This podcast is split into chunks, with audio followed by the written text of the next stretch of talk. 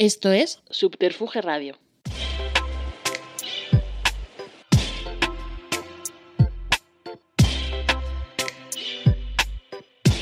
Bueno, ¿qué pasa? Pasa. Hola. Hola Lokis, ¿cómo estamos?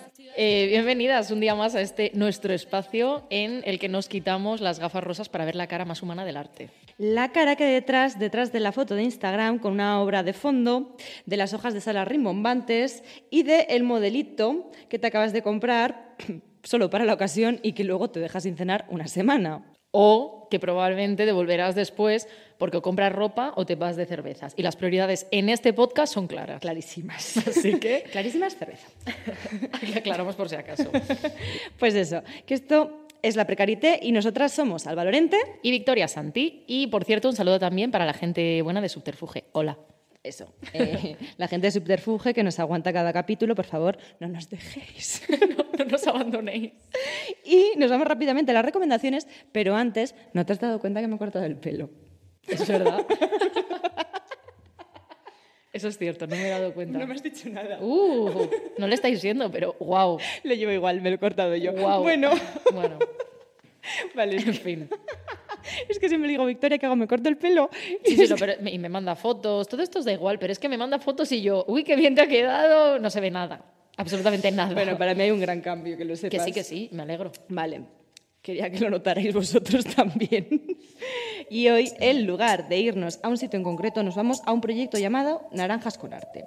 Este proyecto consiste en la intervención de una caja de naranjas por parte de un artista contemporáneo. Tú encargas tu pedido y te llega la típica caja de naranjas con naranjas o clementinas dentro. Lo único que con eh, una caja de edición limitada, intervenida por un artista del panorama cultural actual. ¿Vale? ¿Esto qué- de qué trata? A ver, es que esto es un poco lío. Tú coges, encargas tu caja de naranjas y entonces un artista lo que hace es una edición limitada de una caja en la que eh, crea su, su obra. ¿Qué pasa? Que cuando te comes lo que es el producto, pues el contenedor, que en este caso es la caja, pasa a ser una pieza. Y, y Me estás eso. explicando cómo funcionan las cosas en arco, la verdad. Muchas veces cuando intervienen en algo y la gente no lo entiende. Ah, sí. ¿Pero se ha entendido? Sí, sí, se ha entendido. Vale, perfecto. Y... Pues aplicadlo a todo. Cuando digáis, ¿por qué es una obra de arte que se haya bebido un vaso de agua? claro, Aplicad este concepto. A ver, no, no, no, no limitemos al vaso de agua, por favor, ¿eh? que por eso yo he tenido muchas discusiones. Vale, y nada, a ver, os traigo este proyecto más que nada porque me parecía interesante, primero, por la sinergia que se genera entre artistas y también porque creo que es un proyecto extremadamente, que no es un, perdón, que no es un proyecto extremadamente conocido y que apuestan por aunar el arte y el cultivo. Y eso me parece bonito, ¿no? Es como que el proceso de recoger naranjas me resulta muy orgánico y que se puede asemejar a un proceso creativo de pasar horas y horas en el estudio haciendo la, la pieza plástica. Así que se, que se trabaje en el envase de este tiempo de recolección es como que se cierra el círculo. ¿No? A mí me gusta. Vale. Sí, sí. Y bueno, yo eh, sí os voy a llevar a un espacio. Estamos yendo. Nos vamos a Barcelona, bueno, concretamente al Hospitalet de Llobregat, para hablaros de Fase, un espacio que se autodefine como un lugar de creación y pensamiento.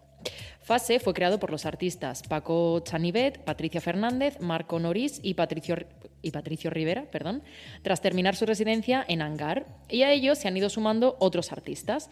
Y bueno, en sí el sitio eh, está ubicado en un edificio muy chulo, así rollo industrial, que hace las partes de lugar expositivo, de punto de encuentro y donde organizan talleres, conferencias, eh, charlas, etcétera. Y sobre todo, y por lo que yo he querido destacarlo, es porque están teniendo un papel muy relevante a la hora de mover y promocionar, bueno, promocionar, por decirlo de alguna forma, a artistas del panorama actual de Barcelona, ya sea gente joven que está empezando como gente igual más establecida en la zona. Y bueno, se encuentran en la avenida Carrilet 183, en el local E, y su Instagram es fase.xyz. ¿Sabes que yo he estado allí? No.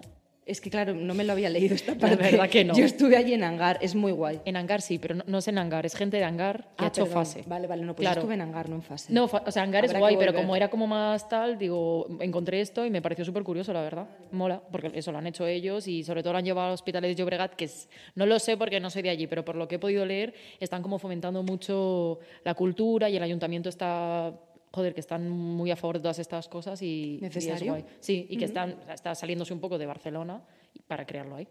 Así que, ala, no lo voy a volver a decir, o sí, sí lo voy a decir. Apuntad todo lo que decimos, por orden de la precariete. Mira, por favor, apuntadlo, nos mandáis vuestras fotos. Me encantaría ser súper famosa solo por esto. Bueno, no, Es en verdad si no, no. no se va- ¿Por qué? Porque se apunte la gente cosas. y me mencione, gracias por decirme esto. Gracias por tu apunte, señor oyente. bueno, por favor, hacedle caso porque es que si no, no se va a callar nunca. Es que, a ver, así la gente hace planes gracias a nosotras y, y si lo hacen es porque se fían. Y nosotras es que somos muy de fiar, pero no lo saben. Es que la gente que haga lo que quiera, Victoria, por favor. Bueno, Ahora no te van a querer tengo mi escuchar. poder, en- está en mi poder decir lo que me dé la gana. Mira, mientras nos escuchéis, nosotras felices. Y ya está. Vale. ¿Algo más que decir? No. Vale. Pasamos a la figura del día. Vale, la figura del día de hoy es ta, ta, ta, ta, Peggy Guggenheim, eh, coleccionista, mecenas y bueno, amante del, amante del arte, lógicamente. Peggy nació el 26 de agosto de 1898 en Nueva York y puede que os suene su apellido por su abuelo, Solomon R. Guggenheim, fundador del Guggenheim en Nueva York. Pero Peggy también fue una visionaria en el ámbito artístico y fundó uno de los museos de arte moderno y contemporáneo más importantes del mundo, el Museo Peggy Guggenheim, que lleva su nombre, vaya, y está en Venecia. Cuenta con obras de los grandes de la historia del arte y de la segunda mitad del siglo XX. Eh, bueno, Peggy no nos vamos a engañar, venía de una familia de dineros, Sí. de muchos dineros. ¿Y por qué os decimos esto? Bueno, lo entenderéis más adelante, pero porque con 14 años su padre muere en el naufragio del Titanic, es bastante heavy esto, y seis años después muere su madre. Y Titanic aquí- clase alta. Claro, Tita- bueno, claro, imagino. ¿Qué pasa? Que la amiga, ya cuando está huérfana, hereda una millonada. O sea, literalmente, hereda millones. ¿Y qué hizo ella? Pues en primer lugar viajar y después mudarse a París. Pues porque con sus inquietudes artísticas y el pastizal que tenía, pues tampoco tenía otra decisión mejor que tomar. Nada más llegar a París, se encuentra con el que luego sería su primer marido, Lawrence Bale, un artista al que ya había conocido anteriormente en Nueva York, cuando ya estaba trabajando en una, en una librería, y que era además un artista dadaísta sin dinero. El dadaísmo, para que nos ubiquemos, es un movimiento artístico y literario que surgió con la intención de destruir los códigos y sistemas establecidos. Algunos ejemplos de artistas dadaístas fueron Tristan Sara, que es uno de los creadores, o Marcel Duchamp, que por cierto era colega de Peggy. Sí, además hay, eh, la poesía dadaísta también es muy guay. Cogían un saco, metían palabras sueltas, ya sé que esto no está, pero... No, no, pero dilo, Vale, dilo. metían palabras sueltas, entonces tú ibas cogiendo, ibas sacando palabras y con eso iban haciendo poemas. Era todo muy loco. Bueno, eh, vamos a, me, me centro, vale. Lawrence le introdujo, Lawrence, el señor este, Lawrence Bale, le introdujo en la sociedad bohemia de la década y empezó a juntarse con artistas como Duchamp, como bien has dicho antes tú, Brancusi o Man Ray que por cierto le hizo un retrato, que eso lo buscáis y retrato maravilloso como todos los de este fotógrafo. Y pese a que aparentemente vivían en una vida de libertad, fiestas, artisteo, uh, la bohemia, Todo fantástico, Claro. sí. La realidad es que Peggy se da cuenta de que su relación es un caos y que Lawrence es cada vez más agresivo con ella. ¿vale? De hecho, eh, en una ocasión casi le ahoga en la bañera. Vamos, que ella pensaba que se moría ahí mismo. Esto lo, Lo hay- cuenta sí. ella después. Hay un texto en el que lo describía. Eh, y es que él era muy consciente de que Peggy tenía una- un gran complejo de inferioridad y se aprovechaba de esto.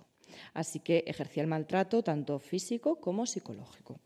Justo después de que empiecen estas agresiones, ella se queda embarazada de su primer hijo, que nace en 1923, y se mudan a Normandía, donde también nace su hija. Y poco a poco, eh, Lawrence se va volviendo todavía más agresivo, ya incluso en público.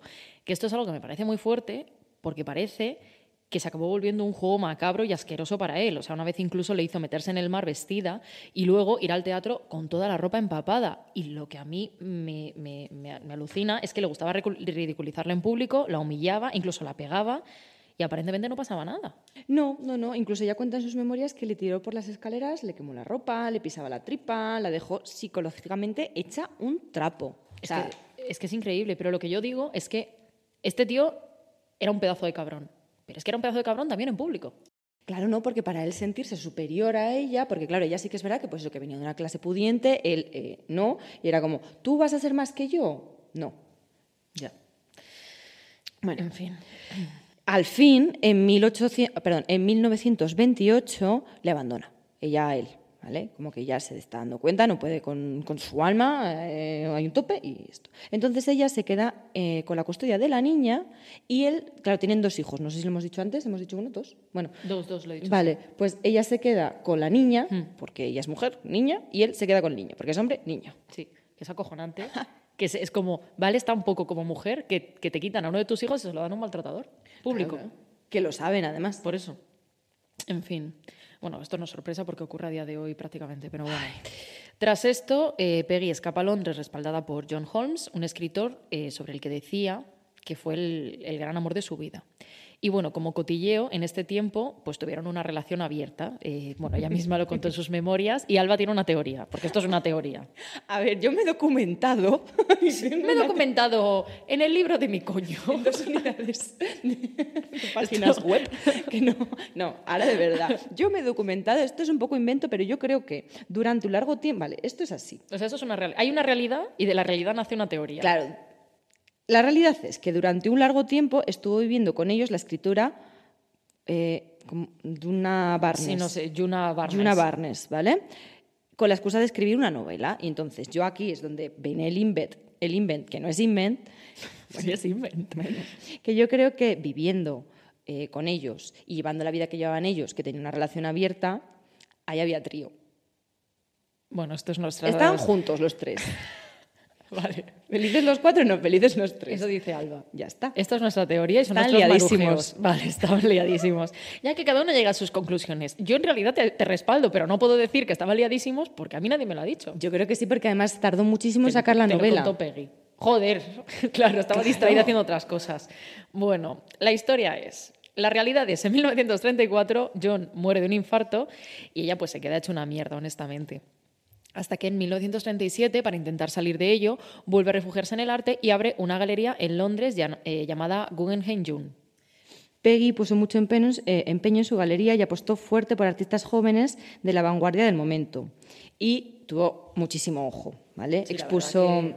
Estaba finísima la tía, ¿eh? A ver, la tía tenía ojo. Sí, sí. Apostaba por gente joven que en ese momento no era nadie, eh, como por ejemplo, que ahora todo el mundo lo conoce, Kandinsky. Claro, es que... ¿Vale? Este mierdas, Kandinsky. Kandinsky, que fue Peggy la primera vez que, que hizo que, expu- que, que expusiera Kandinsky en Reino Unido. ¿Vale? También tenía a Yves Tanguy o a Golf Palen, bueno, entre otros muchísimos, pero así como los más los primeros conocidos que cogió ella en su galería. El público no entendía bien este arte y tuvo que cerrar eh, al año, o sea, la galería la cerró al año porque, claro, era como estas cosas modernas, ¿qué leches son? Y ella, pues para no desmotivar a los artistas, compraba sus obras en secreto, que hay que ser, la verdad que hay que ser monísima. Y bueno, pues así empezó su colección. La verdad, dice que compraba un cuadro al día. Claro, o sea, es lo que tiene tener diners, que te da para eso. Bueno, pero lo invierte en una... No, no, por eso, no lo, pero que joder. Eh, pero bueno, gracias a ello consiguió una de las mayores y mejores colecciones que existen con, con obras de Magritte, Picasso, Dalí, Pollock, Kandinsky y bueno, muchos otros artistas. ¿Que eran hombres horribles muchos de ellos? Pues sí. Sí. la verdad que sí. Pero bueno, una cosa no quita la otra, la verdad. Bueno, aquí realmente Polo, Picasso. Picasso, Dalí. claro, Vale, sí, sí. decir, vamos a quitar a Kandinsky y a Magritte. Que bueno, que igual algo tenían también por ahí. No, yo que sepa no, igual o sea más que- información. Ah, por aquí solo Pollock. Espera, no, perdón. Tacho. Bueno, así que esto, cierra la galería y se vuelve a París a buscar más artistas. Ella tenía muchísima inquietud por buscar artistas. Pero por si no os habéis ubicado ya, el mundo estaba en guerra y el 12 de junio de 1940, dos días después de que los alemanes llegaran a París, Peggy... Antes. Uy, dos días, sí, perdón, sí, dos días antes de que los alemanes llegaran a París, Peggy huye al sur de Francia. Como tenía una colección de arte brutal, le pide al Louvre que por favor que cuidara sus piezas hasta que pues, parara un poco Sí. todo. y los del Louvre le dicen que, que nanay, que una mierda, que no valen una que sus mierda. piezas no valían la pena, que da igual si, si no se salvaban, ¿no? Porque como que esas piezas no... no. En fin. que es como, bueno, pues Louvre, yo qué sé, igual te has confundido un Te lo has perdido. Pues tú te lo pierdes, claro. No, porque ahora sí que tienen piezas, Ya. pero bueno. Eh, bueno, al final encuentra un contacto que le manda las obras a Estados Unidos como si fueran objetos domésticos. Tonta no era, ¿eh? Tampoco. No, no, tenía sus contactos. Sí, sí. A ver, también con perras chufletes volvemos a lo mismo, pero... Aunque antes de, de que llevaran las obras a Estados Unidos a través de objetos domésticos, tienen que pasar un tiempo almacenadas en un granero y bueno, pues en este momento Peggy tenía una necesidad de afecto brutal y conoce a Max Ernst, ¿vale? un artista que, conocidísimo, un artista surrealista que le ayuda a esconder su obra y con el que se acaba casando y mudando a Nueva York en 1942. Eh, sí, allí abren juntos la galería museo Art of this Century y aunque se divorciaran dos años después, ella continúa con la labor de gestión cultural. La galería en un principio estaba enfocada a artistas contemporáneos, sobre todo expresionistas abstractos, y tras ver la fama que estaba cogiendo, comenzó a realizar exposiciones y muestras solo de mujeres. En el, 40 en el 48 forma parte de la Bienal de Venecia con su colección y ahí es cuando Peggy tiene la oportunidad de llevar a Europa eh, lo que estaban haciendo los artistas emergentes estadounidenses. Sí, aquí hay que tener en cuenta que aunque Peggy sí contaba, pues como ya os he dicho bastantes Sí, sí. veces, con este soporte económico, seguía siendo una mujer y no, y no se le tenía muy en serio, o sea, no se le tenía en cuenta. Es como, tu señora, ¿qué, qué estás haciendo? Es como, sí, porque tienes dinero, pero no, realmente eh, el poder exponer su colección fuera de Nueva York y más en la Bienal de Venecia era toda una oportunidad que no se le daba a cualquiera. ¿Vale? Eh, además de que ella apostó por los bohemios locos que hacían cosas raras, abstractas, que pintaban así como sentimientos, en plan, claro, que ahora... Mi sentimiento. Oye, cabrona, Y le voy a decir una claro. cosa. No, no, es que Pero- voy a decir una cosa que me pueden echar de este podcast. Sí, Continuemos. no te metas Pero con el abstracto. Ah, vale, Pero no lo voy a hacer. vale. ¿Lo quieres hacer? No, que me cortas el currín. ¿Qué vas a decir? Ya, ya no quiero decirlo. Bueno, vale. Si lo quieres decir, me interrumpes. continúa. Vale. Eh, bueno, sí que mucha gente todavía no entendía qué estaban haciendo estos artistas y no creían en este tipo de arte. Así que hay que destacar y agradecer a Peggy por su buen ojo, su intención y perseverancia a la hora de creer y apoyar a estos artistas, que a día de hoy es importante también. Que Sí, sí, desde cuando no se luego. entiende algo, se ponga un poco el foco porque se Hombre, está sí, haciendo. Por supuesto. Si se está haciendo es por algo. Claro. Sí, sí, sí. Bueno, un año después de la Bienal y enamorada de Venecia, decide mudarse allí y, bueno, ella que puede comprar el. Léelo tú, es italiano. Compra el Palazzo Vener de Leoni. Podía haberlo leído yo. Sí. Y se muda allí con su colección. Pero una cosa muy guay de Peggy es que a pesar de su posición, ella no creía que el arte perteneciese a un consumidor de una categoría más elevada o más culto, entre comillas. Por lo que un par de tardes a la semana abría las puertas de su casa para que pudiera disfrutar de la colección quien quisiera. Y eso se mantiene a día de hoy. O sea que si vas a Venecia, puedes ir a ver su colección. Eso es, o sea, que es que Peggy fue una figura decisiva en el mundo del, del arte, primero porque gracias a ella se visibilizan, visibilizan muchos movimientos artísticos de vanguardia y segundo porque, como hemos dicho, apoyó a artistas que ahora mismo, pues eso, que tienen un nombre de la leche, Gracias también a, a que ella estuvo ahí. claro, y antes no- nadie daba un duro Sí. por ellos, ni siquiera el Louvre. Hola. ¡Hola! Hola, Louvre. Y bueno, finalmente muere en Padua, en Italia, el 23 de diciembre de 1979, sola. ¿Vale? Entró en el hospital para una, por una fractura en el pie y no salió. No sé muy bien qué. mm, Mm, le pasaría cualquier cosa. Sí, a veces igual. pasa. Actualmente está enterrada en el jardín del Palazzo Bernier junto a sus perritos. Es que, es, que era muy monísima. Sí, siempre iba acompañada de sus perritos. Hay un montón de fotos de ella con sus. Tenía un montón, además, y luego los enterraba eso en el palazzo. Es que hay, hay una reflexión, bueno, con- para mí con Peggy hay dos reflexiones. Una, la del dinero, que es acojonante porque también nosotros, como que lo hemos comentado alguna vez, que si hablamos de mujeres que tenían dinero es porque realmente, si ya, o sea, si ya se les olvidaba y no se les hacía ni caso, es que si no tenías dinero, pues ya es que ni eso. Es que a la hora nosotras de buscar información de mujeres, las que nos llegan, y aún así tampoco hay tanta información. No, no, por supuesto, Muchas claro. de ellas porque estaban muy bien posicionadas. Y aún así, mira lo que pasa, es precisamente es lo que has dicho tú, es como aunque ella tuviera dinero, seguía siendo una mujer, seguía en un, en un como en un ámbito en el que se le expulsaba. Donde y, no se le tomaba en serio. Y daba igual, ¿sabes? Es como todavía te puedo hacer caso porque tienes dinero y una posición, si no es que ni eso. Claro, y gracias un poco a eso, pues las tenemos aquí, podemos contar algunas historias, pero yo, eh, bueno, estuve en Córdoba y hay una exposición muy guay con un montón de mujeres, de las cuales hay tres líneas. Sí, sí, Porque es, que, es no imposible. se sabe nada de es ellas. imposible. Y bueno, y otra reflexión que tiene Peggy muy interesante es que la pobrecita mía, claramente, pues obvio, pues, no sé, no, no- no soy psicóloga, no voy a hacer reflexiones más allá, pero mm, tenía una carencia emocional bastante fuerte. Pero en realidad los señores luego también le daban un poco igual, ella quería sus perritos. Claro, es como que neces- o sea, les da- le daban igual, porque sí. sí, ella era como mis obras, mi trabajo. Era como llenar un vacío. Era hipertrabajadora también, ¿eh? Porque luego en la entrevista que vamos a tener vais a ver que ser comisario, ser eh, galerista, dio un currazo de la luego, leche. Que no es solo, uy, voy de fiesta. Bueno, aparte que también ir de fiesta o, o salir de cañas A a, ver, conocer a gente, es un esfuerzo, artistas ¿eh? y demás. Es un esfuerzo madre mía, es cansado de la leche. Pero eso ya es muy cansado. Pensar un sábado de resaca, pues eso to- no, to- no todos los días. Pero quiero decir. A ver, no vamos a decir que salir de fiesta es un trabajo, pero bueno, es un ejercicio que tienes que hacer de, de pero socialización. hablar con gente sí que es un trabajo. No, sí, sobre todo tener que venderte. O sea, Claro. para mí, mm, visto desde fuera, un galerista lo que tiene que hacer es todo el rato estar eso, de alguna forma vendiéndose y moviéndose, Conociendo. conociendo, y madre mía, o sea, Artistas a compradores, luego coge la obra, luego el transporte, luego, bueno, ya os contarán. me agota. Pero sí, sí, no, yo es que de no, pensarlo... no sirvo para eso. Yo, yo que me quedo detrás de Alba cuando vamos a sitios en plan, hola, yo estoy aquí bebiéndome mi cervecita. Claro que la exposición es como el momento cubre, pero que lleva todo. Sí, sí. Bueno, que, y aparte también, por parte de Peggy, es un trabajo muy solitario. Y Sí. por eso yo creo que buscaba la compañía, Sí, claro. eventualmente, en señores asquerosos, Mm, Pobrecita. un poco malos. Pero bueno, Pero bueno, bueno, guapis. ya está, que vamos a dar paso a la entrevista de esta gente maravillosa que os van a explicar mejor eh, lo que hemos estado hablando nosotras.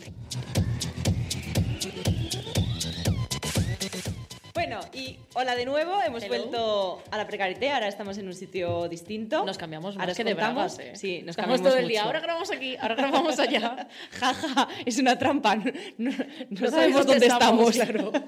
bueno, eh, bienvenidos otra vez. Eh, hoy estamos con Marcos Rioja Garzón. Hola, Marcos. Hola, Marcos.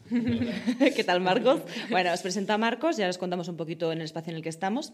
Eh, Marcos Rioja Garzón es madrileño, historiador del arte, ha hecho prácticas en el National Portrait Gallery de Londres, en Sotheby's, en Madrid, y eh, trabajó para Secundino Hernández. Es especialista en Diego Velázquez, en Francis Bacon y en arte español del siglo XX. Y junto a Ricardo codirige la Galería de, eh, la Galería de Arte Arniches 26. ¿Qué es donde estamos ahora? Es aquí. Ah, que sigo, perdón. Bueno, es que Ricardo hoy no ha podido estar con nosotros porque en estos momentos está en Vigo presentando la exposición 100 por 29 en el Principal de Vigo, pero es la otra mitad, que lo tiro todo, es la otra mitad de Arniches 26 y bueno, eh, brevemente, eh, Ricardo Pernas Reboredo es un arquitecto nacido en Zamora y con raíces gallegas que estudió en la Universidad Europea de Madrid y en la Escuela Técnica Superior de Arquitectura de Coruña. Y bueno, Ricardo, ya Ricardo. Lo, lo verás. Eh, Te echamos muchísimo de menos otro que día lo sepas. la contraria. Sí, Lo otro siento, día te vienes otro tú, día se viene Ricardo, Ricardo a- y ya está. y echamos a Marcos que no. Otro día, Otro día los dos. otro día los dos. Sí. Y bueno, Y bueno, que aunque no estéis los dos, como tú nos vas a hacer de representación, te vamos a preguntar primero lo obvio, ¿cómo os conocisteis? Porque aparentemente venís como... De mundos como diferentes. Totalmente ¿verdad? distintos, sí. Exacto. Pues nada, la verdad es que nos conocimos en unas copas de. Pues eso típico, ¿no? Post pandemia, que nos juntábamos mucho en, en lo típico, casas y tal. Y entonces nos conocimos y, y empezamos a hablar de galerías, de arte y tal. Y pues, pues bueno, los dos estábamos como muy, muy, muy hartos de, de la situación laboral que teníamos pues justo al final de la pandemia, ¿no? Cuando, justo después de, del confinamiento, yo venía de trabajar en un estudio de arquitectura y en galería y él, y él igual, él estaba con, con un estudio que había montado con unas amigas, pero bueno, eso, los dos estamos como muy quemados. Yo de hecho me planteaba hacer el doctorado hasta ese punto de quemado estaba. y entonces pues nada, los dos teníamos mucho tiempo libre y empezamos a ir después de nuestras conversaciones a galerías y tal. Y bueno, pues no sé, o sea, como que conectamos muy bien y, y un día me dijo, o sea, de verdad, ¿eh? o sea, nos conocimos a finales de verano, pues en noviembre, oye, mis tías tienen un local en, en el rastro que está vacío, me han dicho que si conozco a alguien que lo quiere utilizar, como él ya sabía que yo había montado alguna exposición y tal, me dice, ¿te apetece montar una, una exposición? Y fue como, sí, de Claro. cabeza. Y en dos semanas pintamos un poco el espacio y lo arreglamos.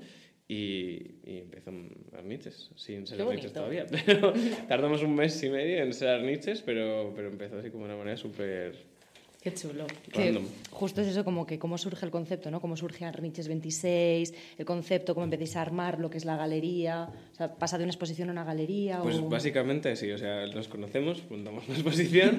eh, el primer, en esa primera exposición yo creo que discutimos todo lo que teníamos que discutir. Todo para afuera la primera vez. y entonces nos dimos cuenta de que, de que podíamos trabajar juntos en, en esa primera exposición. Llegó Filomena, porque pretendíamos empezar en enero con Arnitos. Al principio Arnitos no tenía ni nombre. Y, mm, y bueno, pues llegó Filomena y tuvimos que posponerlo hasta febrero porque además yo pillé COVID, o sea... Todo el combo, lo que tocaba entonces, claro. Todo enero, todo enero chafado. Y, y nada, pues entonces eh, dijimos, a las, pues sobre todo eso, a las tías de Ricardo les gustó como la idea de ver aquí como, pues eso, que lo habíamos arreglado, que parecía serio con las obras y tal. Mira lo que hacen los niños. Claro, lo- los jóvenes. Y, y de repente, pues, eh, pues dijimos, joder, ¿por qué no nos lo quedamos hasta final de temporada, ¿no? Hasta, hasta verano. Y, y además queríamos hacer algo como muy, como muy fresco, porque no sé si os acordáis que durante esa primera o sea, como después del confinamiento que no se podía salir de Madrid todavía. Entonces los fines de semana eran bastante aburridos en Madrid. Era búscate plan, Búscate plan porque, o sea, es que no, no había otra, no podía salir, la gente que era de fuera estaba aquí amargadísima y tal. Y entonces dijimos, venga, ¿por qué no conseguimos ser el plan todos los fines de semana? Entonces nos, nos planteamos hacer, también un poco para conocernos y para conocer un poco nuestros gustos, empezar a trabajar con muchos artistas. Hacer exposiciones cada dos semanas. Entonces el primer fin de semana era la inauguración y el segundo fin de semana teníamos que conseguir que la gente viniera a un espacio tan pequeño y tan como a desmano, porque en realidad no estamos ni en Doctor Fourquet, ni en Chueca, ni en los lugares como habituales de galerías.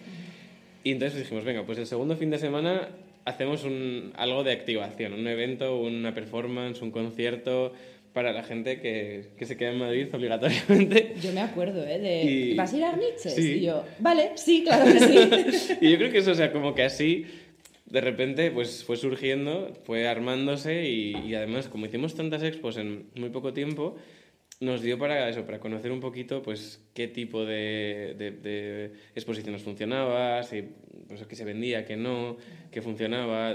También es, es, raro porque la gente no se espera una galería de arte en el rastro muchas veces, o sea, que la gente viene pues a comprar cosas del rastro en plan cachivaches y antigüedades y pues eso, o a, simplemente a pasear, pero, pero, pero no se esperan a lo mejor una galería que bueno, sí que es verdad que son artistas emergentes por lo general, pero los precios son precios de obra de arte, con lo cual... Porque lo vale. De hecho, de hecho este, este espacio antes era, era, un, era un taller de una, de una ilustradora, o sea que también, o sea, como que mantuvimos un poquito la esencia, pero, pero sí que es verdad que ella tenía como unos precios, eran obras seriadas, eran obras, pues más eso, ilustraciones y tal.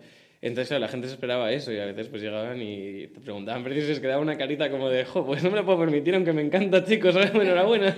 que vaya bien. Qué bonito, la venga.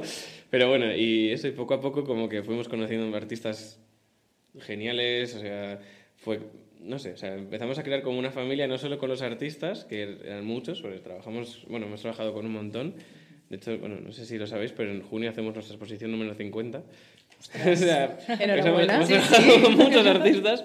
Y entonces, pues bueno, y además como que toda esa gente que venía todas las semanas, pues no sé, como que se fue generando ahí una familia Arniches muy bonita de pues amigos, coleccionistas, muchos coleccionistas jóvenes que empezaron con nosotros, que eso es como súper bonito, ¿no? O sea, de repente, pues no puedo evitar no, no nombrarle, o sea, Javier, uno de nuestros mejores amigos y mejores coleccionistas.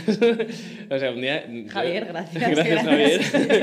eh, pues la verdad es que un día nos encantaría poder hacer una exposición con su obra, o sea, con su, con su colección, porque o sea, es como el paso del tiempo de, de Arniches, porque nos ha comprado un montón de exposiciones, entonces eso, no sé, como se fue generando ahí una, un ambiente muy interesante y es que hay que decir que vosotros sois muy acogedores, porque yo a veces venía aquí sola, rollo, bueno, pues paso, tal, igual, y siempre te encontrabas a alguien, si no estáis vosotros, que, pues, las explicaciones maravillosas siempre de todas las exposiciones, o sea que... Está todo muy cuidado. Se nota el cariño hacia el artista y hacia... Eso es, o sea, es una cosa... Además yo creo que esa fue una... Siempre, o sea, yo creo que se nos, ha, se nos ha olvidado, pero era una de las cosas que se nos olvida decirlo, o sea, como que en nuestro discurso, pero era una de las de las cuestiones que siempre comentábamos es que nos daba como mucho, no sé, como una sensación de que el arte era algo demasiado elitista muchas veces. Llegabas a una galería y era como, aquí tienes una hoja de sala, apáñatelas. Yo he ido a una galería que no voy a decir el nombre, pero es que no he visto a nadie. Pero más, bueno. No, no, yo he llegado a una galería, más de una, pero claro. hoy ha sido el caso de que he ah, llegado y ha sido un... Hola. sí, sí, sí, total. Y de hecho, esa, o sea, como os comentaba, empezamos a ir a galerías y también era como, esto es lo que no queremos. queremos, pues eso, que si el Arniches está abierto, pues vamos a estar nosotros, va a estar el artista, no sé, va a haber un trato. Normalmente, no sé si os habéis fijado, no tenemos, bueno, no solemos tener hoja de sala. sí. Normalmente eso, tenemos a lo mejor un QR con, con una explicación, un poco la vida del artista, el catálogo, lo que sea, pero estamos nosotros para explicarte. Y es muy bonito porque la mayoría de los artistas, por no vamos, todos los artistas, digo la mayoría porque a lo mejor alguno pues vive fuera o lo que sea y no puede estar, pero pues eso, prácticamente todos los artistas pues han estado aquí todos los fines de semana de sus exposiciones, se han implicado muchísimo. Es una maravilla. O sea, por ejemplo, tuvimos una exposición como muy, muy entrañable con Rafael Trapiello, el fotógrafo, que fue una exposición brutal, porque es que el montaje yo creo que es uno de los que más orgullosos estamos, porque convertimos Sarniches como en una cueva, entrabas, estaba todo a oscuras, tenías que ir encontrando las fotos con el móvil, con la linterna del móvil, y es que Rafa, o sea, si no explicó la exposición 500 veces, no lo hizo ninguna, o sea, estuvo, vamos, o sea desde las 11 de la mañana hasta las 8 de la tarde los fines de semana aquí explicándose a todo el mundo que entrara. Daba igual si era una persona random que pasaba mm, por aquí por el rastro con su familia, un coleccionista súper gordo, o sea, era, daba igual. Él se explicaba a todo el mundo, se tiraba sus 20, 30 minutos de explicación que yo decía, o sea, toma una cerveza porque necesitas hidratarte. Pero sí, sí, o sea, entonces eso es un poco, yo creo que es el encanto que tiene esta galería, ¿no? Que al final sientes que cuando vienes, pues no sé, o sea, da igual quién seas, pero vas a salir sabiendo algo. Te gustará más o menos la exposición, pero bueno, vas a, vas a salir con, bueno, pues habiendo disfrutado de una exposición de arte, entendiéndola en la medida de lo posible. Sí, acercándolo al espectador. Es que es muy agradecido, ¿eh? Porque entrar a un sitio que sea frío, ¿sabes? o sea, que tú te intereses por algo y sentir que no recibes eso, ¿no? Se trata ya. O sea, que no es que, tengas que, no es que tengas que tratar, o sea, no es que tengas que sentirte súper especial cuando entres a... Pero que tú entras a una galería interesándote por el trabajo de alguien y, no sé, me da la sensación de que descuida mucho también al artista ya no solo al que llega, sino al artista, el hecho de que no haya nadie preocupándose por su obra, ¿no? Pero ya es la impresión que a mí me da como... Sí, sí, no, y ya no quien no tenga nociones de arte, sino que hay quien tiene nociones de arte y que yo puedo llegar a una exposición y también quiero saber por qué lo ha hecho ese artista, claro, claro. qué historia hay detrás, o sea, ya no estoy hablando de eso de técnica o de... No, no, sí, de... de decir, bueno, cuéntame un poco, porque sí, yo, yo estoy viendo y entiendo cómo se ha hecho, me puedo imaginar el por qué, pero un poco la historia de cómo sí, se llega como hasta... el, el, el porqué de la exposición. Mm, y además, otra de las cosas que caracterizan mucho nuestra galería es que como el espacio era tan especial, o sea, es muy pequeño, tiene el suelo, el suelo es muy especial también, tiene es una baldosa hidráulica, no es la original, pero bueno, imita un poco todo lo que hay por aquí por el rastro. Que es preciosa, venir. Sí, Todos invitados. Sí, sí, eso, eso eh, está en la calle Arniches 26, como no, no podéis no Claro, es fácil de encontrar, o sea... Sí, sí, al lado de las tostas, de, la, la, calle, la, calle, de las tostas. Cuando hagáis cola para las tostas, pues vais entrando aquí. Vais entrando, hacéis, os turnáis. Pues eso, el caso es que el suelo... Eh, digamos que no es el típico suelo de una galería, ¿no? No es, el, no es un cubo blanco al uso. Entonces, pues eh, en nuestra segunda exposición oficial, pero tercera, porque la primera digamos que todavía no nos habíamos constituido como tal, eh, mezclamos como Ricardo es arquitecto, bueno, es arquitecto, queríamos mezclar también, que alguna vez lo hemos hecho, con pues, arte y diseño. Entonces, eh, pues llegaron los, los los eh, diseñadores que, con los que contábamos y no recuerdo muy bien quién fue, pero estoy, bueno, no voy a decir su nombre, pero creo que sí sé, pero bueno, es, es, uno, uno de, los, de, los, de, los que, de los que vinieron. La verdad es que en su momento fue como, jo, qué, qué faena, ¿no? Que, que, quiera eso, pero en el fondo se lo agradecemos mucho. Nos dijo, este suelo me lo quitáis. no puede ser, o sea, este suelo me mata, porque claro, era como que chocaba mucho con la línea de, de trabajo que, que, ellos tenían y tal. Ah, yo recuerdo esa expo. El suelo era rojo. Sí. Que fue la primera vez que cambiamos el suelo, entonces nos dijeron, a ver, aquí lo más fácil es que compréis una moqueta industrial de estas, como de feria, y, y es muy fácil de colocar y tal. Nos pegamos, o sea, yo creo que ahí fue casi un, un divorcio de Arniches. ¿El primero? El primero de... No, hombre, no. Pero sí que es verdad que fue como... Ese montaje fue la primera vez que como que... Eso, o sea, bueno, o sea, con deciros que yo no, no he utilizado un taladro en mi vida, o sea, prácticamente. O sea, yo he aprendido a utilizar el taladro en la galería. ¿Cómo se hace? O sea, eso, mira, eso puede ser un divorcio nuestro, o sea, algún día tenemos que montar. Pues, pues así fue. Pero... No, porque lo hago yo. Claro, yo miraría yo, ¡bien, qué bien o sea, hecho! Sí, claro, y, y esto era montar un suelo que era, pues eso, además que parece muy regular, pero no, o sea, es típico, típica pared que de repente tiene una chepa, entonces, pues bueno. Es que aquí hay recovequillos. Hay recovecos sí. complicados, sí. Entonces, pues nada, pusimos esa moqueta y dijimos, joder, qué divertido, ¿no? Que el espacio pueda cambiar. Y dijimos, joder, además, qué guay que la gente venga cada dos semanas y se encuentre el espacio totalmente cambiado, ¿no? Y para el artista también es un juego, porque le dais como la, la posibilidad al artista de que cambie el espacio totalmente. Es que eso, eso, es lo que quería, a lo que quería llegar, ¿no? Que al final eso nos dio pie a que de repente, cuando le propusiésemos al artista, o el artista a nosotros, en una exposición, uno de los, entre comillas, requisitos era que el espacio tenía que cambiar, tenía que bueno, o sea, que podía quedarse igual, ¿no? Pero que era una decisión que, que, tenía que tomarse, ¿no? O sea, si quieres dejarlo tal cual, lo dejas, pero lo, o sea, que sea aposta, ¿no? No que esto no es un cubo blanco, es, hay, que, hay que intervenirlo porque al final un- eso era un poco lo que, lo que queríamos, ¿no? Es decir, tú puedes ver una obra de arte en Instagram, en, en tu móvil, en casa, tranquilamente, pero no puedes tener la experiencia de venir a un lugar que ha sido intervenido, que además, pues eso, en general, pues era una, una conversación que habíamos tenido con el artista en cuestión, pues normalmente de cervezas, porque somos así de campechanos. y, mm, y nada, pues eso, o sea, como que llegabas y te encontrabas el espacio totalmente intervenido, pues hoy lo tenemos lleno de hojas, pero ha estado No se ven, pero igual luego hacemos un planillo. muy bien. No sé, ibas a decir, luego sacamos una hoja. Una digo, hoja, sí, te imaginas, hola, una hoja. Eso, lo hemos tenido de todos los colores, ha sido negro, ha sido... Tuvisteis un muro aquí. Sí. Tuvimos un muro, todavía se puede ver ahí en el, en el Ostras, techo. sí. Yo estaba pensando en el muro justo, Sí, digo, sí, yo he llegado, yo aquí, el muro, sí. yo creo que fue la primera vez que vine yo Jo, esa aquí, fue había una un muro. exposición preciosa. Que estaba Ricardo. Hola, Ricardo. Sí, esa fue una exposición de Martina, de Martina Rodríguez Morán, que tenía dos cuadrazos increíbles y queríamos que estuviesen como... Porque eran como el negativo y el positivo, entonces había un cuadro a cada lado y era espectacular, pero claro, de repente llegabas y había un muro Sí, sí, sí. niches que no te esperabas para dos semanas, además, que era un poco la gracia. Sí, yo, sí. yo entré, vi a Ricardo y fue como, ¿hola? ¿Qué, qué- qué ha Sí. pasado? Y bueno, os queríamos preguntar un poco eh, qué tipos de artistas lleváis. O sea, para que, pues para quien no lo sepa, qué tipo de artista puede Pues- estar en Arniches. Actuales, precarios, Claro. renombre. Pues mira, por lo general, los artistas con los que hemos trabajado son artistas eh, de nuestros círculos, porque al final siempre han llegado, o sea, es raro el artista que ha llegado de manera aleatoria, porque siempre nos han presentado o no. Que hay, hay, hay casos, ¿eh? Hay casos de artistas muy valientes que han venido, nos han, nos han dicho, hola chicos, quiero presentaros un proyecto, hola Alex, un beso. y, y, pues eso, o sea, de repente mm, nos ha encantado la obra y, y hemos empezado a trabajar con, con, con, él. Pero, pero por lo general, esos son artistas relativamente jóvenes que no han tenido a lo mejor oportunidad de exponer en otros lugares, en otras galerías.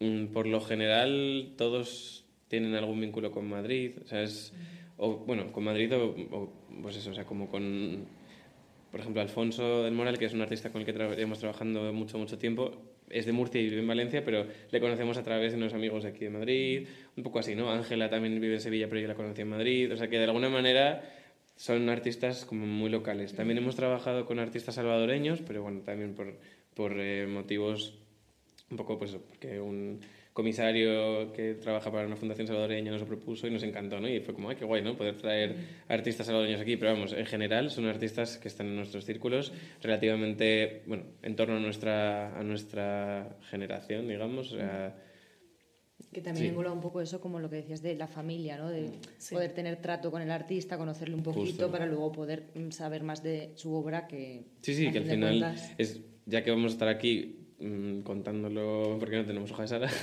pues tenemos que empaparnos mucho, mucho, Sí. mucho de tanto de su obra como de pues, su manera de trabajar. Y luego es que es muy bonito, o sea, realmente ahí es como que, sí, es que a veces. La precariedad. Pues Ah, luego os contamos una cosa. así, eso. bueno, Pues, ver, el caso es que eso, que tenemos que empaparnos mucho, mucho, mucho y, y- y se generan esos vínculos, ¿no? O sea, yo, por, ahí, yo siempre lo digo con Rafa Trapillo, por ejemplo, yo siempre le digo, es que le veo más que a mis padres, o sea, porque al final cuando no estamos mm, haciendo algo para una exposición o para un proyecto o lo que sea, pues porque hemos quitado un libro con él, o sea, hemos hecho muchas cosas y, y si no, pues estoy tomando unas cervezas con, con él, su, su mujer y su hija. Con su hija no bebemos cerveza, pero ya está por ahí. Pero está por ahí, Manuelilla, gracias, Manuelilla está gracias por aclararlo. Es parte, es parte de la familia Nietzsche también, aunque no beba cerveza todavía. Arniches no fomenta el alcoholismo, es menor. No. Que- que- mucho no, he dicho no. Ah, vale. No, no, no. Lo dice mientras se bebe más cerveza. no pero Dijo mucho la cerveza. Que esto ha sido, bueno, lo voy a contar ya y así hacemos como un poco... eh, hemos llegado y le digo, Marcos, eh, los micros hay que ponerlos en una mesa. ¿Tienes una mesa? No. En las Nietzsche no creemos en la mesa, no solo porque somos pre- No está- no precarios, es simplemente concepto. porque como el espacio es tan especial y, y- y tenemos que cambiarlo cada vez, pues realmente una mesa se lo cargaría. Entonces no tenemos mesa. Total, que la precariedad ha conseguido mesa. Eso. Es que nos Y y también más sillas. precaria que nunca, con sillas del bar de Del bar abajo. esquinazo que es... Mesa de, de Borja, que vive en la misma calle, por suerte. Sí, así como, hola Borja, tienes una mesa así. Hola, bar esquinazo, nos dais unas Sí, sillas. bueno. De hecho, de hecho si, si alguna vez venís y está la luz encendida y no estamos dentro, probablemente estemos en el esquinazo. Sí, que es verdad. Así A mí me que- ha pasado alguna vez. Que me hizo mucha gracia porque eso fue muy bueno. Yo estuve aquí parada un rato y fue como, no viene nadie. Ya bajé y me dijiste tú, no, ya sabía yo que ibas a bajar al bar. Sabía yo que nos ibas a buscar ahí. claro, claro, y fue como, venga, sí. Sí, sí. Sí, sí. Y bueno, Es que hablando de precariedad, estamos en el bar no solo porque, porque nos gusta la cerveza, sino porque no tenemos baño. ah, Que es una, es una que cosa curiosa. Es, lo que hay. El caso es que somos tan precarios que no tenemos ni baño, entonces el baño lo, lo usamos en almacén porque no funciona. Entonces, sí, sí, es por eso, es por eso. Bueno, eso es una historia, o sea, es, un tema de licencias que todavía estamos Claro. tratando de solucionar, que la burocracia es muy lenta. Pero bueno, como no tenemos baño, pues tenemos, Hay que ir al bar. tenemos que hacernos Bueno, amigos. es una buena excusa, también Sí, te es digo. Y bueno, nos vamos ya hasta aquí, ¿vale? y precisamente Porque he eso. bailado con eso. Sí. Eh, ¿Crees que siempre hay precariedad tras las galerías independientes? Como si eh, también si existe algún tipo de ayuda, si no se tienen los recursos suficientes, si podría ser un impulso que hubiese este tipo de ayuda a la hora de hacer estos proyectos. Bueno, ayudas no muchas, la verdad. Es complicado. Y sobre todo porque, bueno, mm, quizás para artistas haya un poco más de ayuda, no mucha, pero sí que para artistas hay alguna más. Alguna que otra cazamos. Para, para galerías es complicado, la verdad, porque es un, como decía, es un mundo que está en general, se asocia al dinero, al lujo, a... Entonces es, es complicado, es complicado porque al final, pues bueno, tú, bueno, que decir, nosotros estamos, somos un espacio abierto al público en el que estamos dando la posibilidad a todo el mundo que quiera venir a ver obras de arte maravillosas de artistas que no conocen probablemente, pero no se nos considera, es como como está enfocado a venta, eh, teóricamente, pues no, no, hay, no hay ese tipo de ayudas. Y es una faena en realidad, porque muchas galerías, muchos, bueno, no ni siquiera galerías, proyectos jóvenes que empiezan así un poco precariamente, no duran, Claro. porque es, es muy complicado. o sea, económicamente, uy, Económicamente que- Sí. sostener todo esto Es complicado. Sobre todo por eso, porque al final dices, joder, o sea, tengo 29 años, estoy invirtiendo todo lo que gano en seguir con este proyecto. Mm, Ricardo vive en un piso que podría ser mucho mejor. Yo vivo con mis padres, pero tengo la suerte que soy de Madrid, pero que al final, pues esa es la precariedad, ¿no? O sea, decir, bueno, pues sí, o sea, yo tengo la suerte que vivo ahí, pero me encantaría poder vivir por Claro, mi cuenta. Además, es casa, decir, joder, claro. o sea, tengo, pues eso, todos tus amigos del colegio, tal, pues al final todos tienen un trabajo súper estable, están empezando como a tener vida de persona adulta y aquí, que no dejas de ser adulto. La estabilidad está sobrevalorada, Bueno. perdona que te diga. Es que- La estabilidad aburre muchas Aburre, veces. Aquí estamos pero- un poco igual todos. La vida- Pero lo sí, pienso sí. muchas veces el decir, vale, sí, yo puedo pagar un alquiler un tal, pero a cambio de qué? Porque muchas cosas que me estoy quitando para poder seguir haciendo obra o para llevar el proyecto adelante, que es vuestro caso.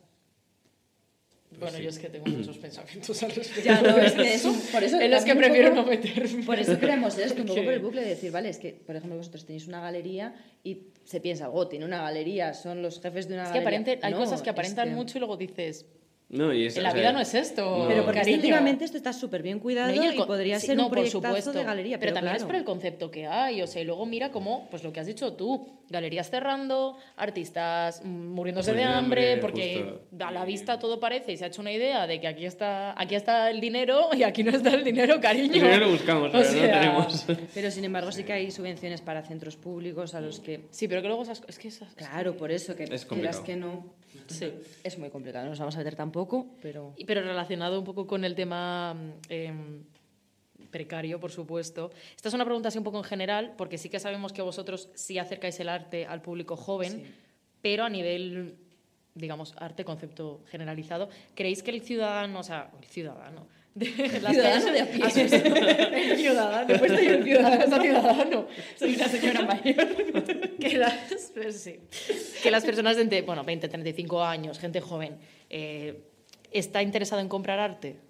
Pues mm, antes de, montar la galería, te hubiera dicho que, que no, que yo, vamos, consideraba que la gente no estaba interesada en comprar arte y de hecho yo lo veía porque, pues bueno, he tenido la suerte de vivir en, en el extranjero, y Ricardo igual, ¿no? En, él vivía en Holanda y yo vivía en Inglaterra y, y realmente allí sí que se ve, o sea, sí que hay un...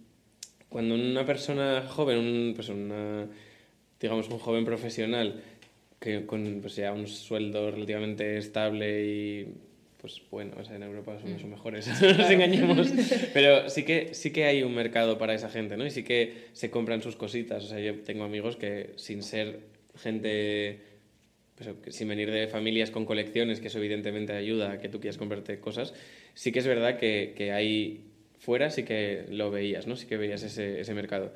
Pero cuando montamos la galería nos dimos cuenta de que sí que hay un público para, para, para ese vamos, para, para, un mercado, digamos, de arte emergente y que la gente, sobre todo, cuando se lo acercas de una manera, no sé, con la que puedan empatizar, que conozcan al artista, que se enamoren realmente no solo de la obra, sino eso, de todo, del artista, de la experiencia, sí que se compran obras, o sea, pues eso, o sea, Javier, volvemos a llamar otra vez, otro beso Javier.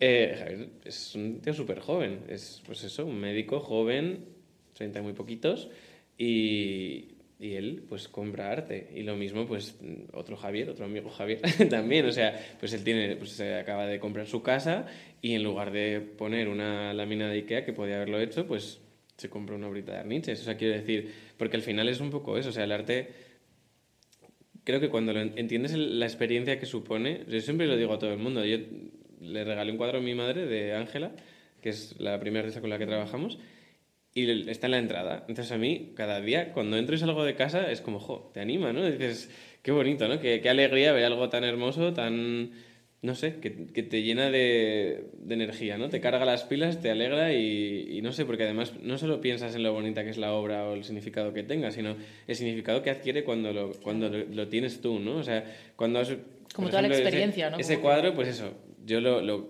conocía, conozco a Ángela desde hace muchísimos años, lo vi en el estudio, pensé, jo, es que este cuadro le encantaría a mi madre y a mí también. Entonces dije, joder, pues ¿por qué no, no? Y entonces pues haces un esfuercito y de repente pues es además como es un esfuerzo, porque evidentemente no es comprarte una cosa de 20 euros, que también hay arte por 20 euros, que no estoy sí, sí. despreciando, pero vamos, que aquí estamos hablando pues eso, de, nosotros siempre empezamos con un abanico de entre 300 y 3000, ¿no? Para que os hagáis una idea, siempre hay cosas más baratas y siempre hay cosas más caras, pero como de media. Pero eso, como hacer un esfuerzo para una persona que tiene un sueldo, pues eso, de persona joven, sí. eh, gastarse 300, 500 euros ya es un esfuerzo. Pero luego, de repente, eso, se convierte en una pieza tan especial y, te alegra los, no sé, la vida de alguna manera. Entonces sí que hay, sí que hay un, un mercado para esa gente y creo que además, pues eso, proyectos como el nuestro eh, favorecen que haya ese tipo de, sí. de público, porque al final eso, no somos una galería que estemos llevando, pues a ver, que me encantaría tener aquí, yo qué sé, un site only, ¿sabes? No va a pasar. Pero bueno, oye, quién sabe, claro, quién bueno, sabe. Pero bueno, quiero decir que al final, pues bueno, son el arte. Yo al final por eso me especialicé en, en esto, porque en Edimburgo me di cuenta, o sea, en España está muy separado, ¿no? El arte, historia del arte y bellas artes y arquitectura, o sea, son como mundos muy, muy separados. Pero en Edimburgo, cuando estudié allí, como que el College of Arts englobaba todo, o sea, estaba arquitectura, fine arts, eh, historia del arte, no sé, era todo. Entonces, de repente te das cuenta de que los que están creando pues tú, estás, tú vas a escribir esa historia del arte, ¿no? O sea, no hace falta hablar de la historia del arte en el pasado, también se puede... Ir, hombre, se va escribiendo, claro. Ir escribiéndola, sí. entonces es súper bonito decir, joder, pues que a lo es mejor... Que es necesario que es se vaya escribiendo mientras justo, se va haciendo, es que a lo mejor claro. Arturo Garrido claro. un día está en el Reina Sofía. Sí, Entonces, sí, que Arturo Garrido es este artista. Arturo Garrido. Ahora te Increíble. preguntaré un poquillo sobre sí, eso. sí. Y bueno, también relacionado con la pregunta, ¿quién ahora mismo tú crees que puede comprar arte a día de hoy? O sea, tú mismo has dicho que, por ejemplo, si rascas un poco el bolsillo, puedes eh, adquirir obra, o sea, que no es necesario tener unos sueldos. No, o sea, además, también nos hemos dado cuenta con, con los grandes coleccionistas, tampoco, o sea, un gran coleccionista no se caracteriza por comprar obras caras, simplemente es que realmente pues vive el arte, siente el arte y lo entiende y, y empatiza y se lo quiere comprar. O sea, pues que al final nosotros, o sea, hay gente que se compra el iPhone cada vez que es sale. Que yo estaba pensando, Claro. pero esa gente que se gasta 500 euros en unas Nike, Pero que 500 tú dices, o- ¿qué te está pasando? o pues 900, eh, es que claro. es así. Entonces, quiero decir, si tú si puedes comprarte unas zapatillas que además, pues lo que tú dices, unas zapatillas o un móvil o algo que, que además te va a durar. Que tiene una vida útil muy muchísimo poquito, más corta. Y más Y- tecnología. Justo, pero y ahí estamos, que no paramos de, o incluso en ropa, ¿no? Que al final, pues vivimos en un mundo en el que el consumismo es, es- está a la orden del día, vamos, o sea, es una locura. Entonces, pues al final, yo creo que el arte lo bonito que tiene es que es una, es, es, es una, un objeto que puede durarte toda la vida Y se Y revaloriza. se, se de puede revalorizar, que eso es evidentemente Eso algo sí es una inversión y no comprarte 8 iPhones. Y es bonito también vida. avanzar con el artista, es como está Claro. empezando, le coges una pieza y luego tú ves cómo ese artista va ganando cosas, va saliendo en exposiciones, Sí. va... es Yo siempre, como- cuando me, me preguntaban muchas veces, ¿pero esto se va a revalorizar? Y digo, a ver, Dios, yo no soy, no, ansia. soy, no, soy, no soy adivino, no sé si este artista va a llegar, mm, pues eso, a un museo algún día. Pero... Ojalá, y de hecho, si estoy apostando por él es porque realmente creo que puede llegar, ¿no? Pero sobre todo lo que siempre digo es, se revaloriza en el momento en el que tú lo compras, porque si tú compras, si tú pues, eso, compras una pieza, eso le va a permitir al artista seguir produciendo, seguir creciendo, seguir avanzando, ¿no? Investigando en su obra. Eso, quieras que no, pues es calidad al final. Y sobre todo que si tú lo compras, también pues tu entorno lo va a ver y quizás una persona diga, ah, yo también quiero uno. Entonces, cuanta más demanda, pues evidentemente los precios irán subiendo y por lo tanto se está revalorizando la obra que, has, que has adquirido. Entonces, pues bueno, eso es un poco la idea, ¿no? O sea, que, que que se trata de eso, de apostar por algo y creer en algo y lo que tú dices, que es crecer con artistas es fantástico porque, a ver, es muy duro porque la vida del artista, pues eso, es muy inestable, ¿verdad? Porque hay días muy malos, hay días muy buenos, hay días que... Pero, pero es muy bonito, o sea, y trabajar con los artistas es precioso. Y yo, vamos, una de las cosas que más me gustan de mi trabajo es ir a ver los estudios de los artistas, porque luego te ofrecen un vinito, ¿verdad? Hablas de La cosa todo. hospitalidad de los artistas. La hospitalidad de los artistas. Cervecilla y vinillo siempre. Siempre hay, no, pero ahí además si ves las cosas y te enseñan y, y ves los objetos, los cuadernos y el proceso y, y te das cuenta que la obra no es una no ha aparecido así, ¿no? O sea, hay un proceso detrás de investigación, de creación, de no sé, que es El mismo espacio también, depende es del espacio, la importante, obra justo. o- Sí, o sea, tenemos, por ejemplo, un artista que hace formatos muy pequeñitos porque su espacio, el espacio en el que produce, es que no le da para más. Entonces, los cuadros más grandes que puede hacer son, vamos, o sea, tiene que mm, como pintar así, ¿sabes? Sí, sí. Pero y eso es muy interesante porque entiendes mucho la obra del artista también. ¿Y en qué os fijáis a la hora de escoger una obra? O sea, ya no un artista. ¿Qué es lo que os llama la intención? La, uy, la intención. La ¿Qué es lo que llama la atención de, no sé, de la pintura o de...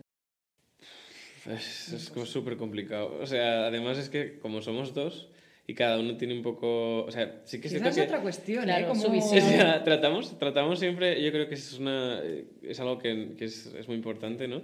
De, o sea, cuando nos tiene que gustar a los dos. O sea, hay veces que, o sea, no te voy a decir que vetemos uno al otro, pero sí que es verdad que, o, que alguna vez La que... carta del veto.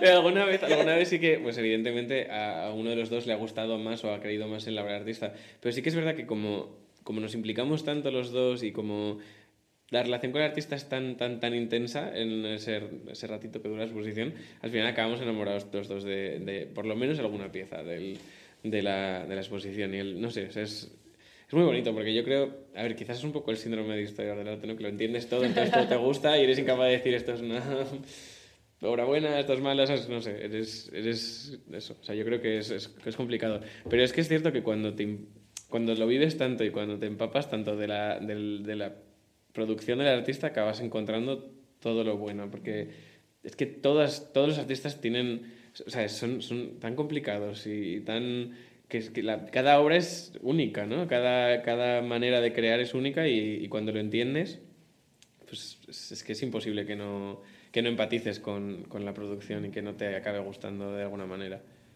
Qué guay.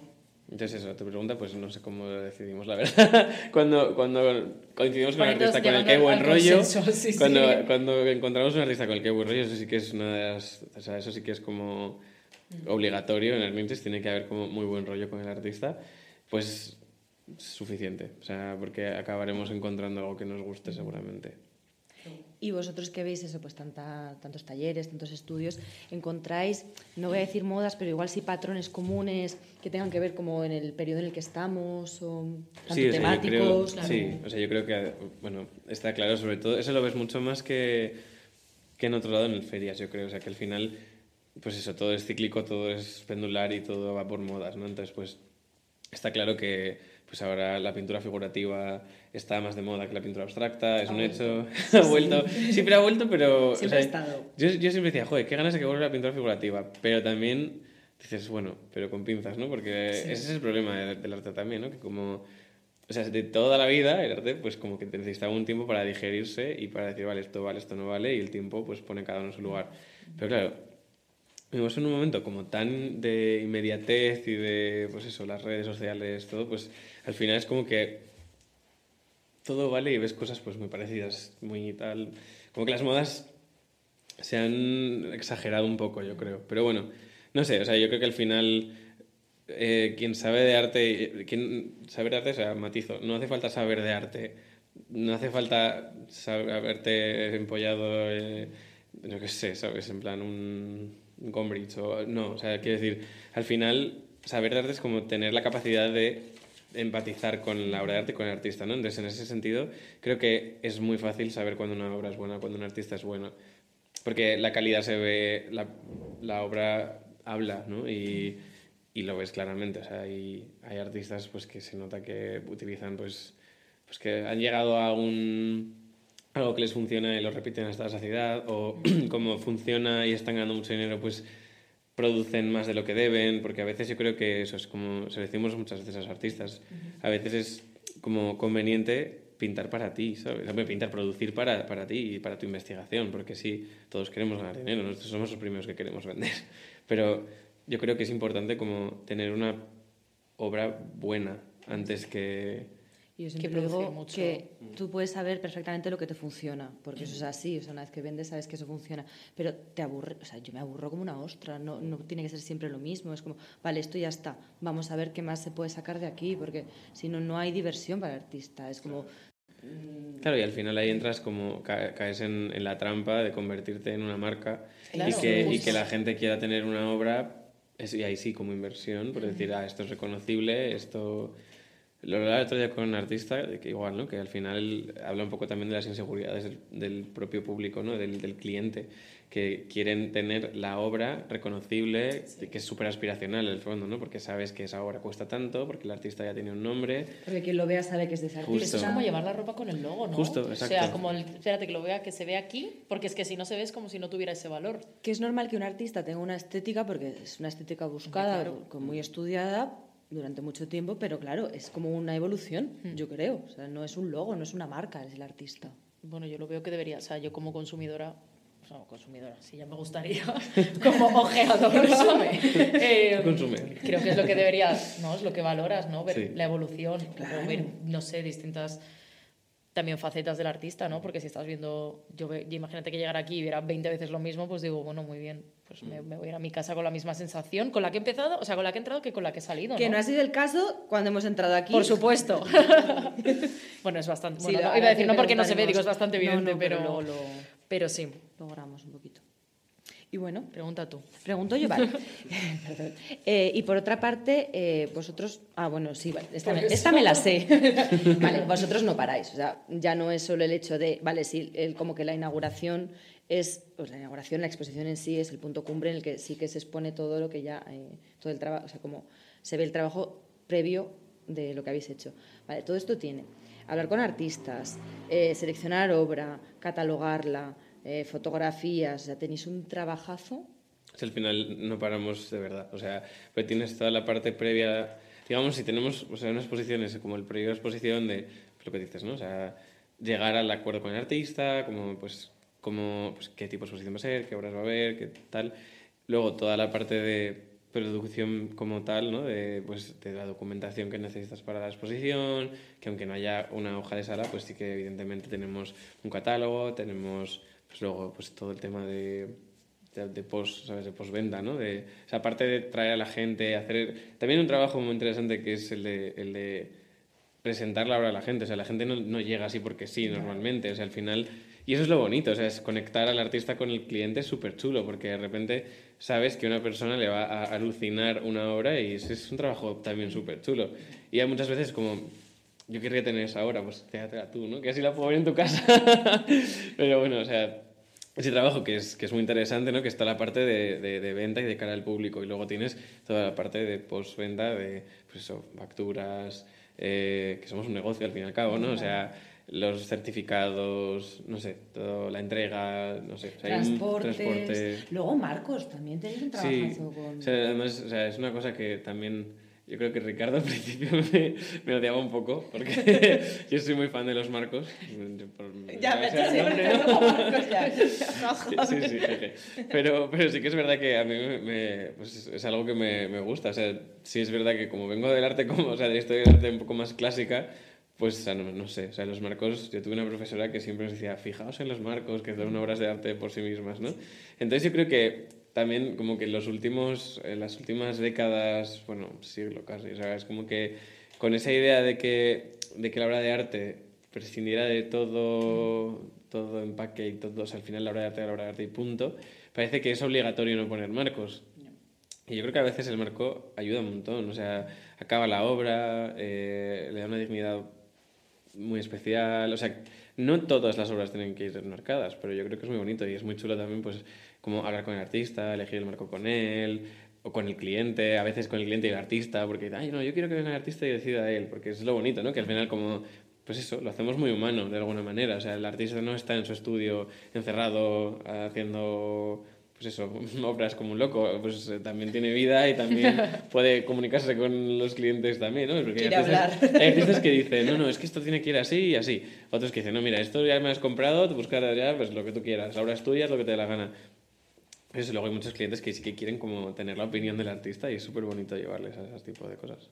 Pero vamos, que en, en resumen No hay muchísimo trabajo. Sí, sí, sí. O sea, sea- es, y eso, o sea, no paramos de, de hacer cosas y sobre todo porque mientras estás haciendo todo eso estás planeando la siguiente exposición, Claro, que son muy cortas, como hemos dicho, son dos semanas, o sea, es como en, no sé, hay meses que, yo me acuerdo cuando fue en septiembre, que teníamos justo, pues eso, como que preparar todas las exposiciones para hasta diciembre, que era cuando íbamos a hacer un poco el parón, pero íbamos a participar en dos ferias, entonces, o sea, como el final de agosto y septiembre fue, yo creo que de los peores meses que hemos tenido, porque era como, a ver, tenemos que preparar la feria, el catálogo de feria, no sé qué tal, además eran dos ferias seguidas, eran Suave en Barcelona y la semana siguiente Stamford en Madrid, entonces era como, prepara todo, organízate los envíos, no sé qué tal, llega, o sea, la, pos, la posferia, que ya de por sí es agotadora, porque la feria es estar una semana entre el montaje, desmontaje y estar allí de pie, o sea, cansado horrible.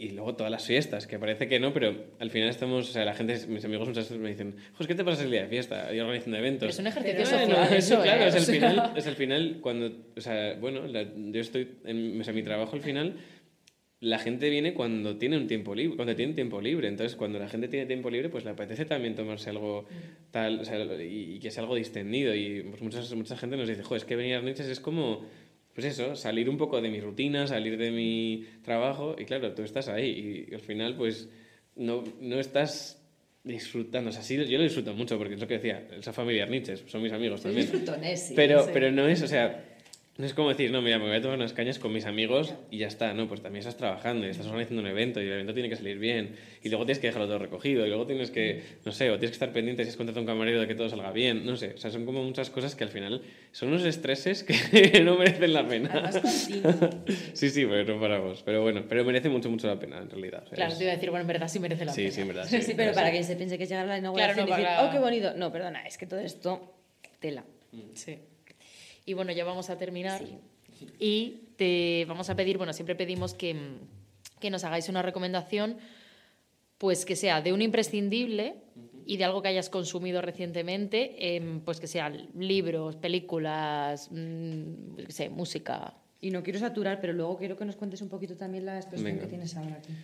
sí, bueno, yo he Ostras, dicho vale. de esto como por... Y luego ya haciendo de exposición. ¿Te Perdón. parece bien? ¿Estás, buscando, estás contenta es con que estoy esto? buscando el, el palabrero que me lo has quitado. Ya, ya me he dado cuenta. Vale, y a ver, ¿qué, qué queréis? ¿Qué, qué os recomiendo? A ver, que... mm, No sé, algo que te... mm, Es por no decir, bueno, que si quieres recomendar un artista o alguna que hayas No visto qué ser recientemente. Ni siquiera galerías o No, no, por eso te digo que puede ser una película, puede ser eh, un libro, música, un cuadro, un- lo algo que sea. hayas, pues eso. Como el típico que te dicen, tú a que te. con- algo que te inspire y dices, bueno, pues yo veo siempre esta película, yo siempre. Mm, Ah, este mira, pues libro". o sea, yo...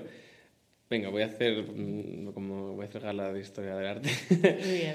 Yo ahí, ahí, evidentemente, siempre que voy al Prado, o sea, tengo como mi visita obligatoria, ¿no? O sea, no puedo no ir a ver a Velázquez, es, es imprescindible.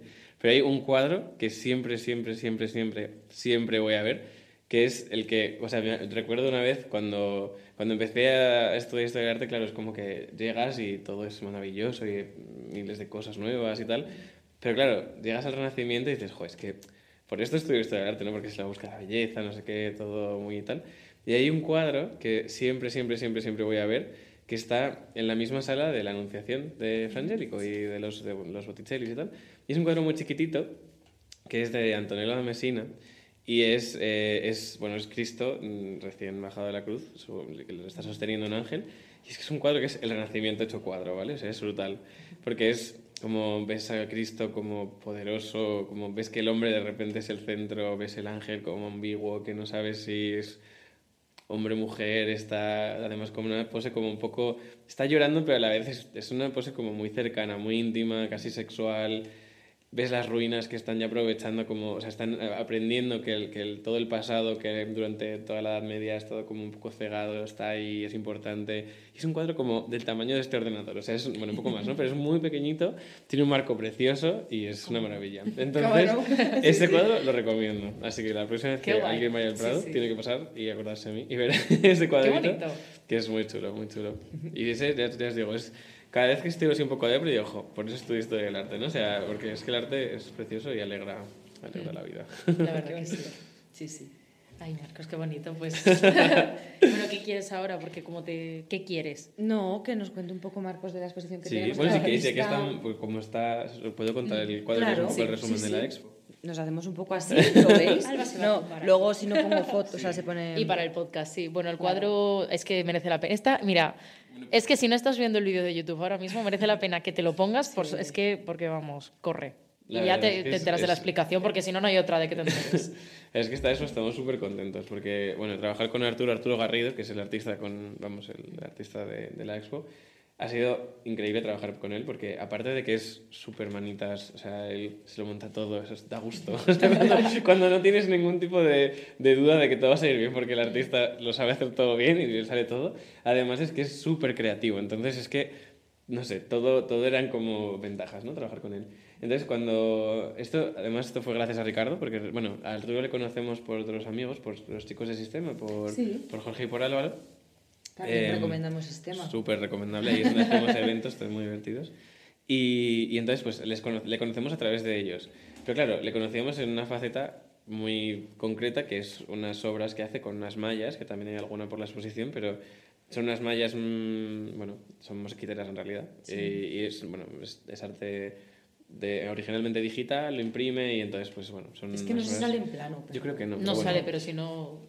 Bueno, el caso es que son unas obras como muy particulares y son muy impresionantes. Muy características pero, de él, o sea, me dices su nombre y digo, vale. Y, y piensas en las mallas. Sí. Y entonces Ricardo me dijo, Buah, es que flipas, o sea, Arturo en realidad tiene, o sea, me ha enseñado unos cuadernos que tiene que son alucinantes, porque resulta que a Arturo lo que le gusta es viajar.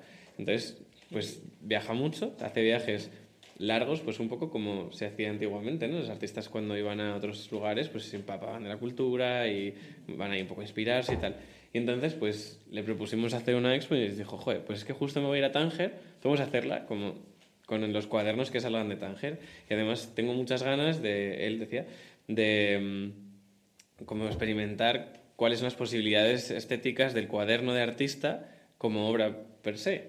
Y dijimos, joder, qué, qué bonito, ¿no? Qué, qué, idea más, más original. Y entonces este, este cuadro, que es, o sea, funciona como cuadro, en realidad es... Eh, digamos, el cuaderno que utilizó, el diario de, de viaje casi, que utilizó durante esos 20 días que estuvo en Tánger, deshojado, digamos, des descompuesto y... y, y... me estoy dando cuenta que igual no se escucha. Ay, perdón. bueno, no sé si... Bueno, si no, coge el micro sí, si sí. te sientes más cómodo. No, no, da igual. es que así, es como que miro, miro a la vez, venga, si lo cojo. Sí, sí. Y, y entonces, pues eso, entonces es un, es un... Son todas las hojas puestas en en orden, digamos, y, se ve pues todo el viaje, o sea, se ve las inspiraciones que ha tenido, ves pues cómo recoge un montón de, elementos que va encontrando, desde pues utilizar los manteles que de los restaurantes que pinta, eh, pues ras, o rasca con, vamos, hace ¿Qué me sale la palabra? Sí, el, exacto. con con frotage, vaya. elementos, elementos que, que la llaman también atención. hay spray, ¿no? Sí, sí, sí, hay, hay, justo, hay, hay mucho de, todo. Hay tinta china, hay spray, hay... Sí. Eh, ay, que se me olvida ahora mi nombre. Pues de, de, todo. Sí, de las, todo tiene. O sea, hay absolutamente de todo. Y entonces es, es, es muy guay porque ves, o sea, de este cuaderno, digamos, sale todos los demás cuadernos de la exposición. Después hay apuntes de genios que de repente se convierten en un cuaderno que está por el otro lado de la exposición, que es todo de genios. Eh, cada, objeto, cada cuaderno está asociado a un objeto, este en concreto está asociado a dos. Esto que creo que sí que se ve en el plano, que es una espada. Sí, sí que se ve la espada. Su espada pirata, que es, es muy curioso porque yo creo que todos, esas son las cosas que se reconocen fácil, es el, las, las cabezas de pez espada, que mm, pues se estaba pintando, le, le hizo, pues le sorprendió, ¿no? Que estaban ahí como de reclamo en la pescadería, en el mercado, y entonces el pescador le regaló una cabeza de, de pez espada entera. Y entonces niño, una cabeza. Se hizo, se hizo una espada, y entonces pues así, y luego pues el mango se lo, lo mandó tallar también a otro, a otro mercader, y es... Es pues, muy loca. Es una maravilla, es muy Sí, guay, sí. es muy guay. Entonces, esa, esa es suya, ¿eh? O sea, esa no... eso, es uno, eso es- nos lo ha dejado para que lo pongamos, pero eso Es no... como una espada samurái. Justo, sí, sí, es como una espada así como mágica. y bueno, no sé, o sea, es... La verdad es que es una, es una gozada, porque venir aquí es una exposición además como muy íntima, porque tienes que leer, el- todo, todo además tiene mucho que ver con la literatura, con... Es, es como una exposición muy pausada, es como que para en y... el viaje a él. Justo. Sí, te lo vas, no sé, yo como que me voy haciendo, voy buscando y me voy imaginando cosas. Aquí y- está en el mercado, aquí Sí. justo ha tenido un problema, no sé qué, mira un perro. Eso Sí, sí, tal cual, tal cual. De repente hay uno muy precioso que es un árbol con unas personas debajo.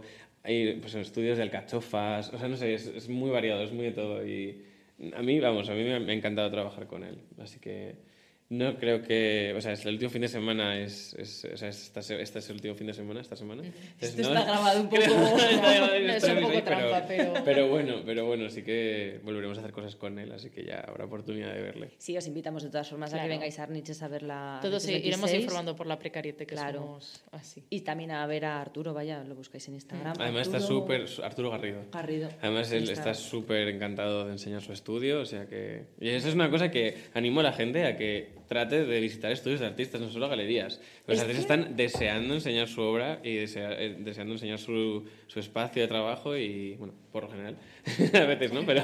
Bueno, hay pero- quien es muy intimista y no le apetece y sí que es pero, más. pero de verdad que por lo general es, es, es- son gente que quiere mostrar, o sea, al final un artista es, es eso, ¿no? O sea, estás creando no solo para ti, también estás creando para el mundo, entonces... Y es guay porque como que te abres un poco eso, de decir, bueno, primero conoces a las personas y también funciona un poco así, como tú vas conociendo y luego conforme las vas conociendo y vas ampliando el contacto, vas mostrando lo que haces y ya como que es eso, como ya puedes estar en la intimidad de mi estudio y te voy a sacar las cacharrillas que hago. Sí, o, o eso, a mí me, me gusta mucho también mirar como las papeleras. a, ver qué, a ver qué han tirado, ¿no? A ver qué, en qué, qué no les ha gustado. No me lo- en eso, que has mirado. Y en la Yo- papelera de Alba solo había cerveza. Sí, probablemente. Ese es el resumen. había, había tapones, de, tapones de cerveza y, y corchos, y corchos de Y vino. mucha cinta de carrocero. Eso, sobre todo eso. Eso sí. bueno, Pues nada. Ya está, la entrevista. vale, esto no te lo hemos mencionado Porque antes. a mí se me ha olvidado Sí, completamente. la pero yo tengo un palabrero que es como... Vale. Es un momento Entonces, especial del segundo programa. y yo lo, lo casco aquí y luego ya nos despedimos todos. Hoy, ¿cuál es la letra de la palabra del día? Hoy es la C de... Caramelo. Perfecto. Con la C de caramelo tenemos cartofilia. Que, ah, bueno, vale, esto tiene una explicación, me acabo de dar Vale. cuenta. Pensando, porque en la figura del día hablamos de Peggy Guggenheim, ¿no? Y entonces estuve buscando como si había alguna palabra que, mm, como que especificara la palabra, eh, lo que es la obsesión por comprar obras de arte. Entonces, no existe esa palabra, Pero por si la hemos buscáis. hecho un invent. No, no es un invent, sé. es otra investigación, ¿vale? Entonces, eso no existe, pero sí que eh, busqué un término para eh, que, que empieza con la C, que es cartofilia, y significa que se interpreta como el amor por coleccionar postales. Ujú. Entonces, Bueno. pues ahí lo tenéis. No es obra como tal. Bueno, las postales también pueden ser obra de arte, ¿eh? Sí, sí. Pues entonces, a la toma, ahí lo tenéis. es que claro, es que ves lo calzador, son grandes investigaciones que hago yo en mi casa. Las metes así las cosas. He decidido, voy a buscar cómo se. mm, amor por coleccionar arte. Mm, Amor por coleccionar postales. Sí. Lo tenéis. Bueno, y que muchas gracias. Que muchas gracias. Muchísimas gracias. Marcos, Ha verdad. sido genial, la verdad. Y, Y- gracias por mm, acogernos aquí. Abrirnos el Porque es espacio. que, lo digo, o sea, con diferencia, la precariete más bonita y más elegante. Pero gracias a Esquinazo por la silla. Gracias por la buena silla. eh. Buena Gracias a. Borja por la mesa. Eh, gracias a ti por abrirnos espacio. Gracias a Ricardo, que esperamos hacerte Sí, una entrevista muy pronto. Y ya está. Y bueno, hasta luego. Hala, chao. Precariete, bicicles, sous de més, si buple, xuligun, que és que se dan queixent, no sé què. Disculpe, senyorita, m'està asustando el bebé un dia lliure a la setmana i ens pensem que ja estem bé. Jo què sé, res a fer, tampoc cal desperdiciar. Sempre queden les bolleres que correm a l'Empordà i sí, sí que és blanca la violència salarial, que jo cobro